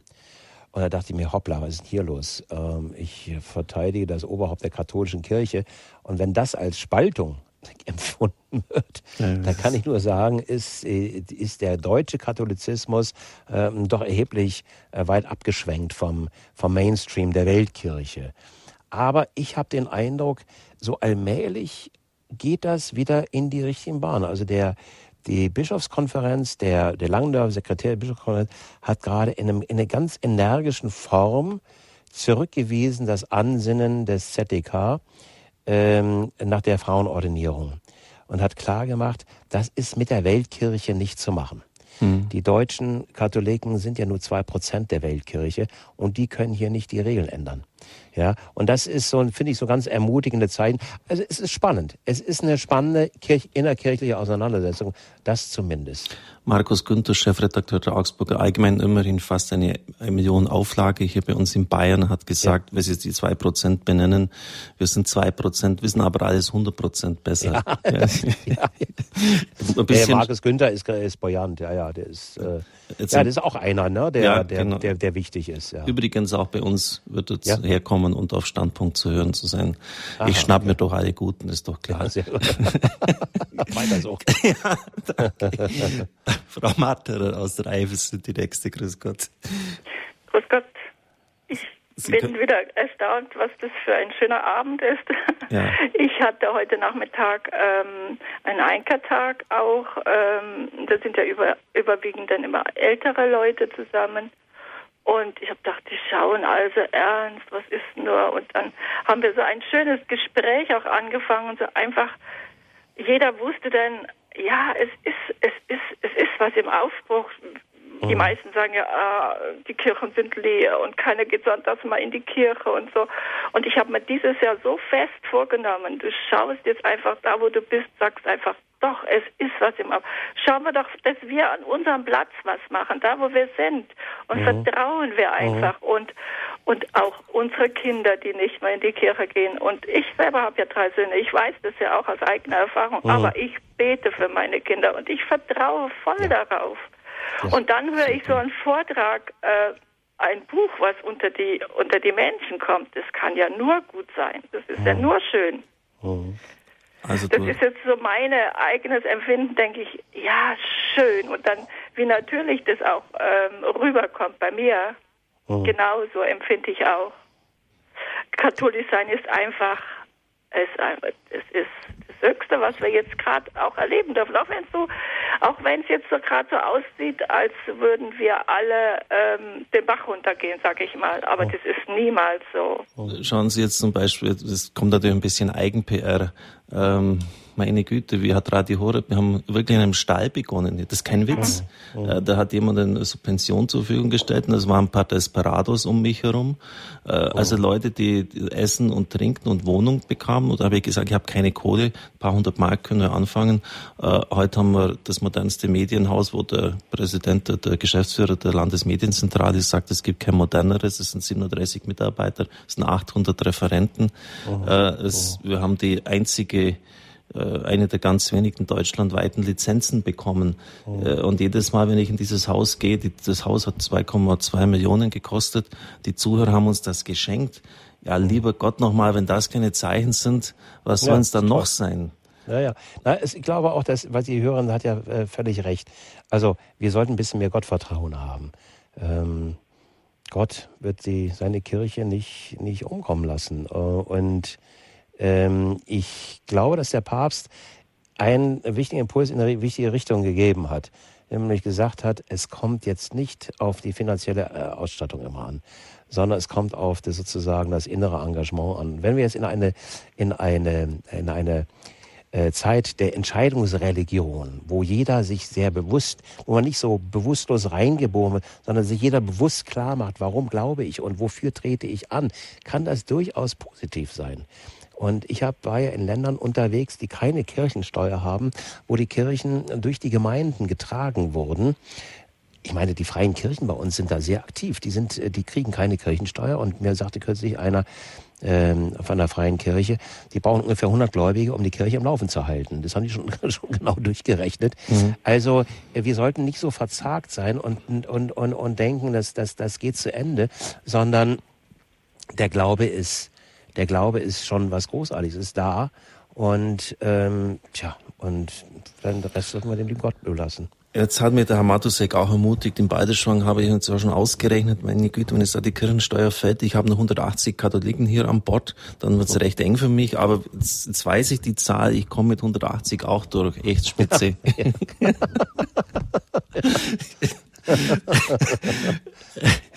klar, so ist es. Ja. Danke, Frau Matterer aus der Eifel haben Sie angerufen, vorher Frau Bettnatz aus München, aus Laubheim. Sie können übrigens, brauchen Sie auch nicht Ihren Namen hinterlegen, können auch anonym bleiben, wenn Sie wollen. Ein Hörer, guten Abend. Ja, recht schönen guten Abend. Ich komme aus der ehemaligen DDR und erlebe jetzt hier Laubheim mit seinen Möglichkeiten. Und wenn alle Katholiken oder Christen die Möglichkeiten, die die Kirche bieten, nutzen würde und dadurch zeigen, dass sie Christen sind und nur zu den Gottesdiensten gehen würden ja. und zu den Andachtsangeboten und zum Rosenkranz und auch auf Arbeit sagen würden, ich bin katholisch und glaube an Gott, ja.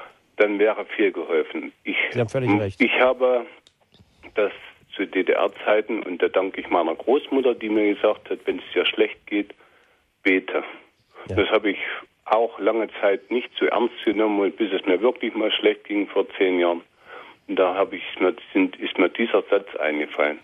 Dann habe ich mich auf die Suche und auf den Weg gemacht, um Gott zu finden. Und ich habe ihn inzwischen, erfahre ich ihn jeden Tag. Und das Wichtigste ist Beten und die Heilige Messe. Ja. Wenn wir das alle nutzen, dann sind wir eine starke Kirche. Ja. Und ein zweites Beispiel, ich habe in dazu mal in den 60er, 70er Jahren den, in Erfurt auf den Domstufen, als Bischof Hugo Aufterbeck eine Wallfahrt gepredigt hat, da waren drei bis 5.000. Dieses Jahr war ich als Helfer dort auf dem Domplatz in Erfurt und da waren es 30.000. Und wenn das keine Ermutigung ist, oh. dann weiß ich nicht, was wir noch brauchen. Und wir sollen ja nicht um solche Diskussionen die Kirche reformieren. Wir müssen nur in die Kirche gehen und das die Anbetung wieder vollziehen und an Gott glauben, dass ja. der uns nicht zugrunde gehen lässt und das und nicht irgendwelchen komische Reformation und das und jenes und Zölibat aufschaffen, das ist alles ein Scheiß. Nein, das kann man aber nur bestätigen. Sie haben genau den Kern äh, genannt, dass wir wieder über Gott reden müssen und äh, nicht über nebensächliche äh, nebensächliche äh, kosmetischen äh, Operationen. Und ganz zentral ist tatsächlich für mich auch äh, die Messe.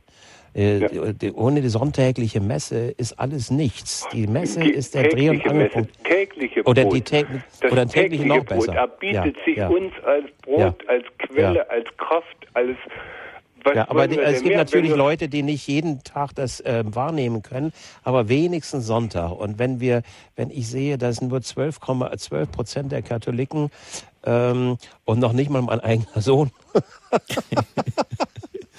in die Kirchen gehen. Aber nee, da, da ist, da ist, da, da spielt die Musik. Und da bin ich völlig bei Ihnen. Das ist das Danke. Wichtige. Beten und zur Messe. Danke. Ich danke. Ihnen. Ich, ich habe ja. Radio Horeb, alles Gute, weiter so. Ja, vergelt's Gott, danke sehr. Ich habe die verrücktesten Leute hier bei mir, unter anderem einen Polizistenmörder, der lebenslänglich bekommen hat und dann sagte, so, jetzt ist Schluss mit der Vorstellung, sich im Gefängnis umbringen wollte, keine Nacht mehr richtig geschlafen, jedes Mal Albträume.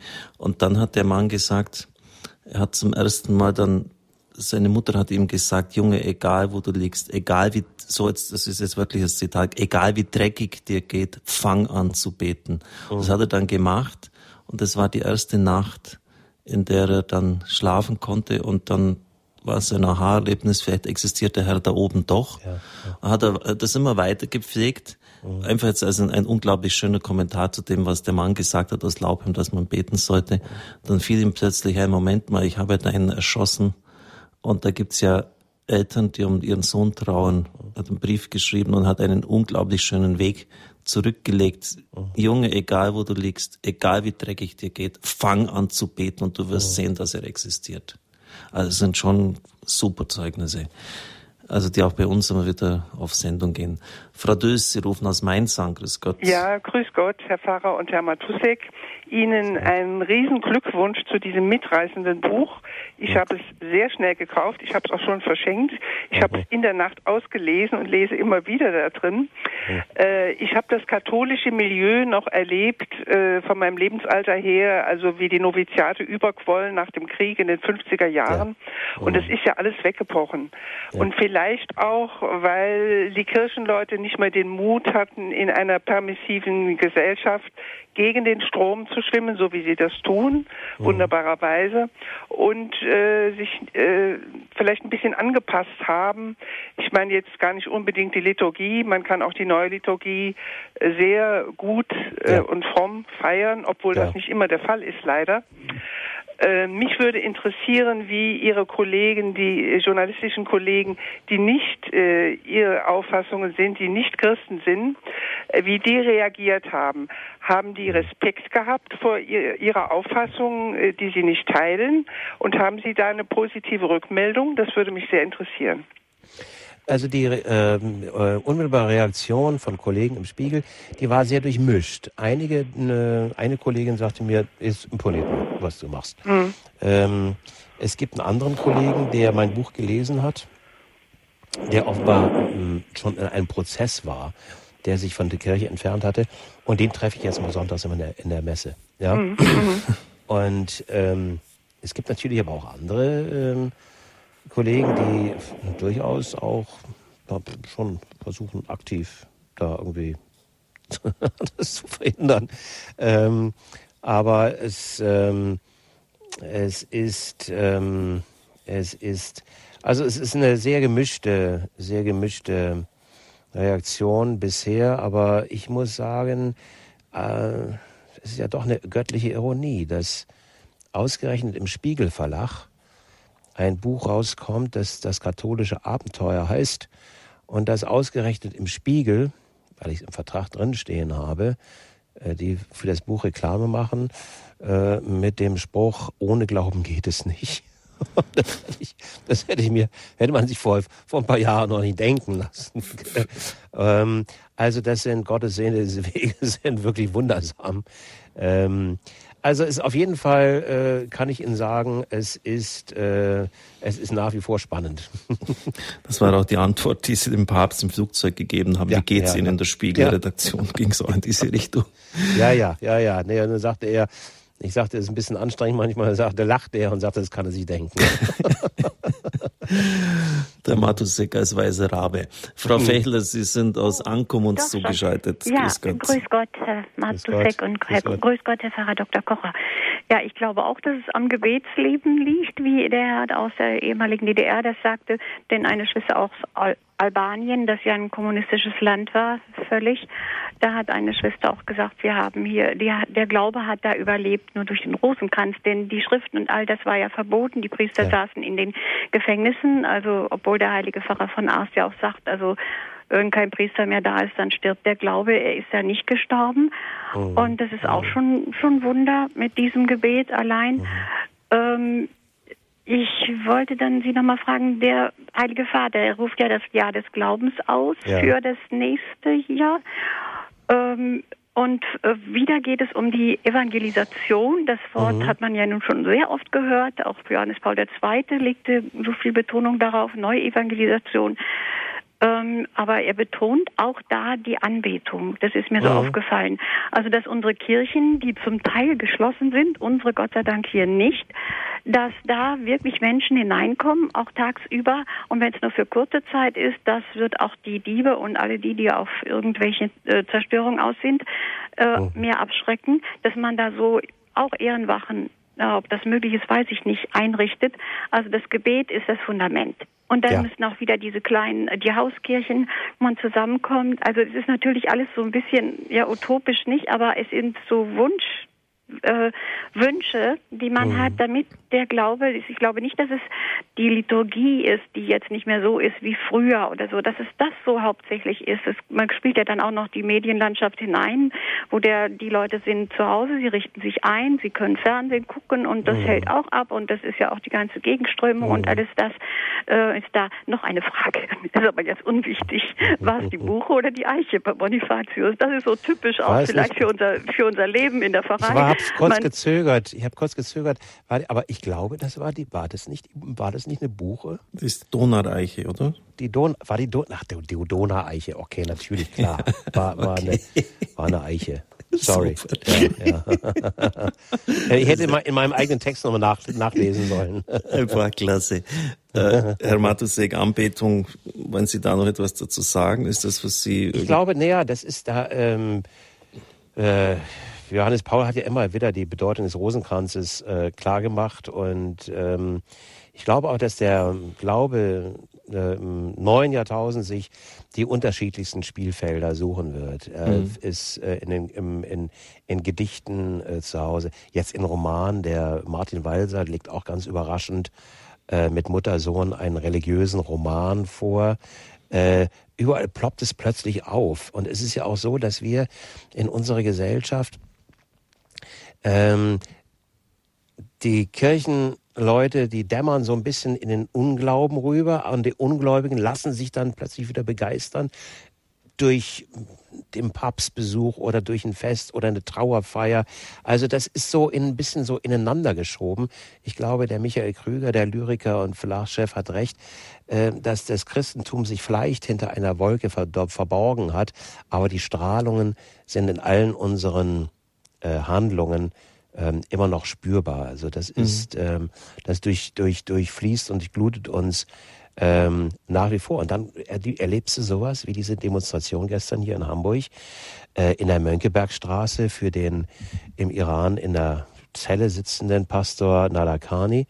Ähm, Lichterkette und da wird dir und um, um uns herum dieser, dieser lackierte Weihnachtsrummel ja, äh, ein Engel mit Flügelchen und zwei Pudeln, äh, die auch Flügel äh, auf die Rücken montiert haben. So wird bei uns ähm, Christi Geburt gefeiert. das ist Wahnsinn. Da, wir sind schon ziemlich weit abgekommen und plötzlich wie so ein Faustschlag mittendrin eine, eine Gruppe von 200 Leuten mit Lichtern und die sagen, da sitzt jemand im Knast im Iran und wartet, erwartet die Todesstrafe, weil er sich für den christlichen Glauben ausgesprochen hat. Der Anwalt von ihm hat Stockhiebe bekommen, ist auch in den Knast gewandert. Da gibt es Christen, die es so ernst meinen mit ihrem Glauben, dass sie dafür im Gefängnis sitzen.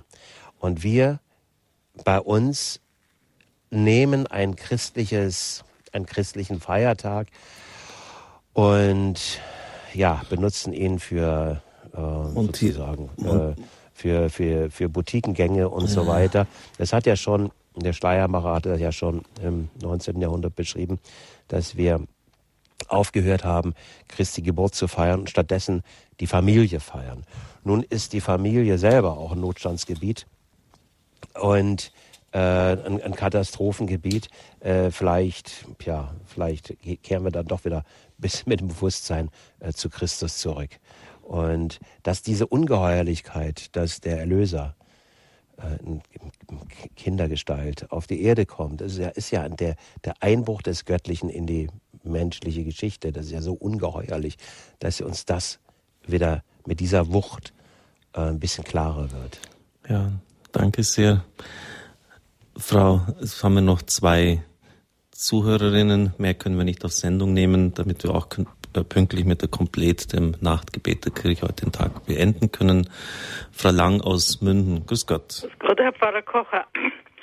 Ich möchte mich ganz herzlich bedanken für beide humorvollen und tiefsten Zeugnis, äh, das ich bekommen habe von Herrn Matusek. Ja. Und Ihnen möchte ich auch danken für Ihre großartige Jesus-Buch. Erklärung, dass ich sehr viel höre und dass Sie äh, Bischof Düber erwähnt mhm. haben am Anfang, den ich mhm. sehr verehrt habe, an dessen Grab ich auch schon war. Aha. Ja, mhm. mhm. und also nochmal ganz herzlich Dank. Es mhm. war ein ganz großartiges Zeugnis und ich bin sehr dankbar, dass uns der Journalismus noch, noch ein bisschen positiv jetzt wird kommt. Ihnen alles, alles Gute. Danke. Danke, Frau Lang. Wiederhören. Die letzte Zuhörerin ist Frau, die heute zugeschaltet wird, ist Frau Pluschke aus Coburg. Guten Abend. Ja, Guten Abend, ich freue mich sehr, dass ich noch drangekommen bin. Ich möchte nur sagen, Coburg ist eine sehr liberale Stadt.